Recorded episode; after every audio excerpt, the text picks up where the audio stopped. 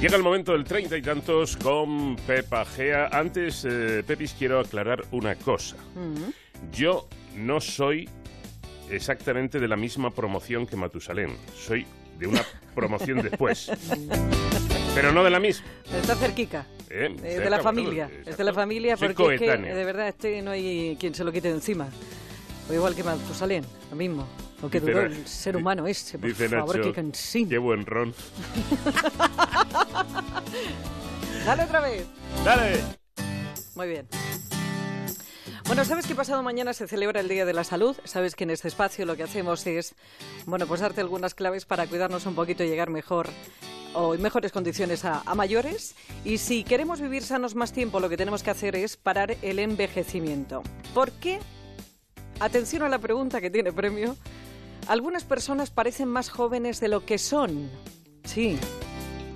Pues porque tienen un gen al que han bautizado muy acertadamente como el gen Matusalén. Eso explicaría científicamente por qué tú que no has sido agraciado o agraciada con la lotería de ese codiciado gen, envejeces más rápido que la de tu amiga.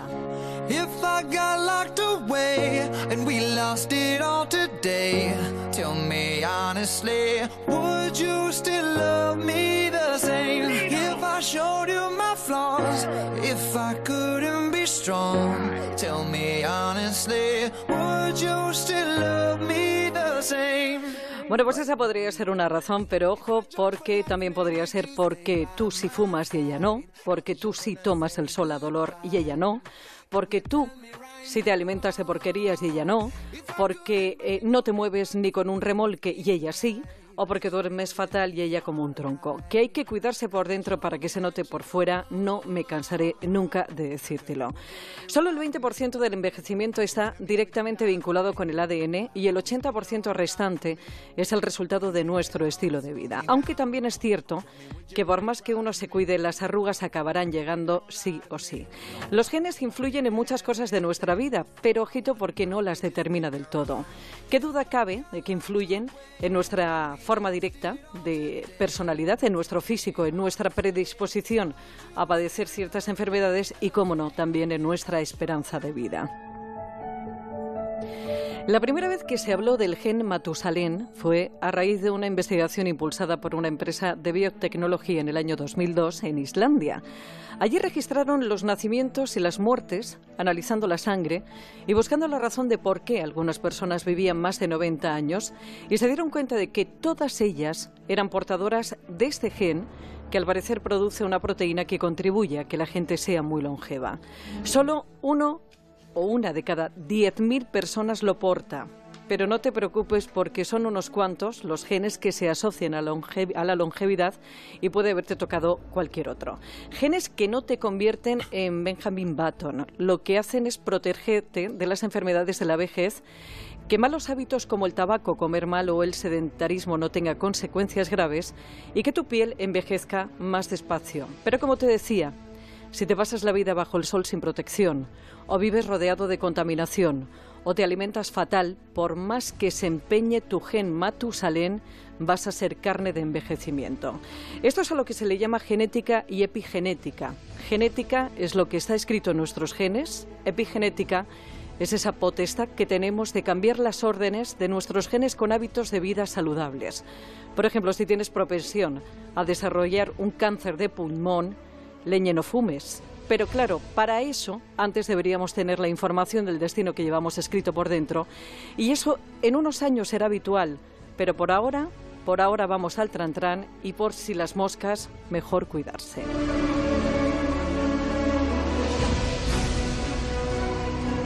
La genética, que es un campo muy complejo, poco a poco nos va explicando por qué somos diferentes y por qué algunas personas parecen más jóvenes de lo que son, con varios estudios que así lo confirman. Por ejemplo, uno de la Universidad de Harvard, donde analizando a un grupo de 20 mujeres en distintas etapas de su vida, desde los 20 hasta los 70 años, que vivían en el mismo lugar, con las mismas condiciones ambientales, descubrieron que todas aquellas que poseían una apariencia más joven compartían una misma característica, la presencia de un gen, el Matusalén, que las protegía contra el envejecimiento, contra los efectos negativos del tabaco, del abuso de alimentos procesados y de tener dolencias asociadas a la edad como las cardíacas o la diabetes. También un equipo de la Universidad de Duke evaluó el envejecimiento de 954 personas durante 12 años, pero a diferencia de otros estudios anteriores, se decidió que los participantes no fueran mayores que ya sufren signos de envejecimiento o enfermedades. Así lo que, lo que hicieron fue pedir que los voluntarios, todos nacidos en Dunedin, en Nueva Zelanda, tuvieran 26 años. Y los casi mil participantes, los científicos midieron 18 marcadores de salud que pueden verse afectados con el paso del tiempo, como son presión arterial, la función pulmonar, el colesterol, el índice de masa corporal o la inflamación. Según los resultados, se calculó la edad biológica de cada participante, una cifra que no tiene por qué corresponderse a la edad cronológica que marca el DNI. Bueno, 6 y 12 años después, cuando los participantes tenían 32 y 38 años, se repitió la evaluación y así se pudo establecer el ritmo de envejecimiento de cada voluntario. Y este aquí que los investigadores comprobaron que aquellas personas cuya edad biológica era mayor a la cronológica, o dicho de otra manera, quienes habían envejecido más que lo que correspondía a los 12 años que pasaron entre el inicio del experimento y el final, también parecían mayores a ojos de los demás. Además, sufrían un mayor deterioro en sus habilidades mentales, habían envejecido, como te decía, más a nivel estético y también este, eh, intelectual, y tenían la salud de una persona mucho más anciana.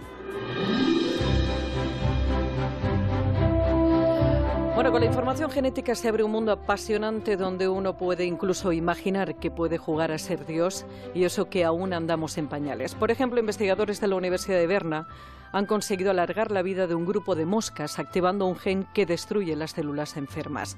La gran María Blasco, directora del Centro Nacional de Investigaciones Oncológicas, junto a su equipo consiguió alargar la vida de un grupo de ratones siete meses más que teniendo en cuenta que no suelen vivir más de 24 meses es bastante importante. Y crearon también un ratón transgénico de nombre triple capaz de vivir un 40% más. Te recuerdo que el ser humano comparte con los ratones el 90% de los genes, que sería como conseguir que viviéramos más de 140 años.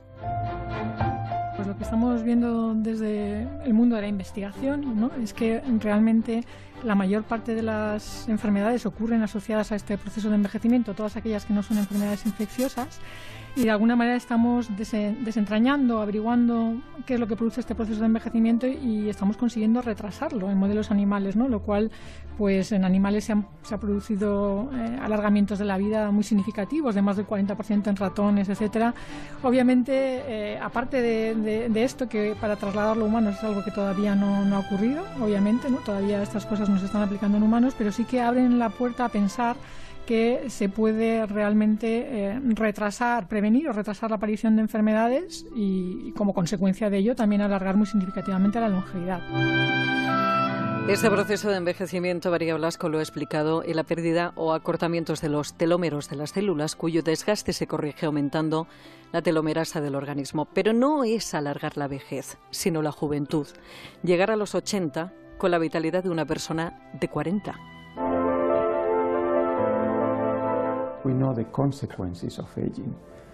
Y este que habla, este también investigador, Juan Carlos Izpisúa, español, de Yin, consiguió devolver la juventud a un roedor reprogramando su ADN, logrando rejuvenecer sus células y aumentando en un 40% su esperanza de vida. Vivir más y mejor es el gran anhelo del hombre y el gran negocio, tan grande como el debate sobre si es natural o no envejecer. Dicen que no hay ningún gen diseñado para que envejezcamos y que si hace un siglo la esperanza de vida en España era de 35 años, ahora ronda los 80 y dicen que será normal vivir 100 años a finales del siglo XXI. El récord de longevidad lo tiene Joan Clement, una francesa que vivió 122 años. Pero el problema es que a medida que alargamos la vida, nuestro organismo se enfrenta a enfermedades nuevas para las que nuestro sistema inmune no está preparado. Hace 40 años el Alzheimer no era un problema, pero hablamos de curar el envejecimiento, no de ser inmortales. Que si tienes un accidente morirás, que no te quepa la menor duda.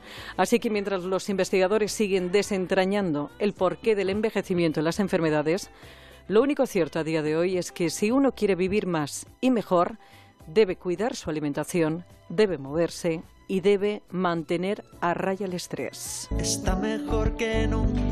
Este es un tema apasionante, ¿eh? porque, eh, fíjate, me estoy acordando de lo que dice la teoría de la singularidad. Dice que a partir de 2046 la muerte será una enfermedad que se cure. Totalmente. Tela. O sea, esto quiere decir que llegaríamos a la inmortalidad, no yendo a tanto lo que decía la doctora, eh, la profesora María María Blasco. A mí me lo explicó un- una vez, es apasionante oí- oír a- hablar a, a esta investigadora, y decía que efectivamente que gracias a la telomerasa, esos extremos de los cromosomas, que son los telómeros, Que se van acortando con el tiempo, con el desgaste celular, eso se los corta. mantienes. Eh, los mantienes, pero eh, existe un problema y es que hay un momento, y eso todavía no lo tienen controlado los investigadores, que las células empiezan a reproducirse tan rápidamente que causan tumores. Efectivamente. Por eso también mm, eh, decía eh, otro gran eh, investigador del, del CENIO que si todos viviéramos 200 años, todos moriríamos de cáncer. Es lo que decíamos, que al final hay enfermedades, el, el sistema inmune no está preparado para hacer frente a una serie, porque genéticamente no estamos preparados. Claro. Antiguamente no existía el Alzheimer, porque nadie vivía tantos años como para desarrollar un Alzheimer. Y conforme vayamos venciendo tiempo al tiempo, pues tendremos otras enfermedades que tendremos que ir haciendo frente. Pero que bueno, que esto del envejecimiento, para estar sano, hay que ir pues intentando. Y a mí me parece muy interesante ese debate, si envejecer es natural o no, porque no hay ningún gen que determine que tenemos que envejecer. Efectivamente, eso no, no se sabe, pero claro, uno puede aplicar la lógica y decir, todo lo que tiene un desgaste, pues al final una se va estropeando. Claro, sin duda alguna. Bueno, que tienes un Twitter que es arroba treinta y tantos onda cero para cualquier sugerencia o consulta en este correo electrónico treinta y tantos arroba onda cero punto es. Para escucharlo o recuperar algunos anteriores en onda cero punto es barra treinta y tantos. Y tienes más información en la web medicepepa.es y en el blog treinta y tantos que también encuentras en Celebrities de Antena 3 Televisión. ¿Tiene sentido hacer un anuncio de radio para personas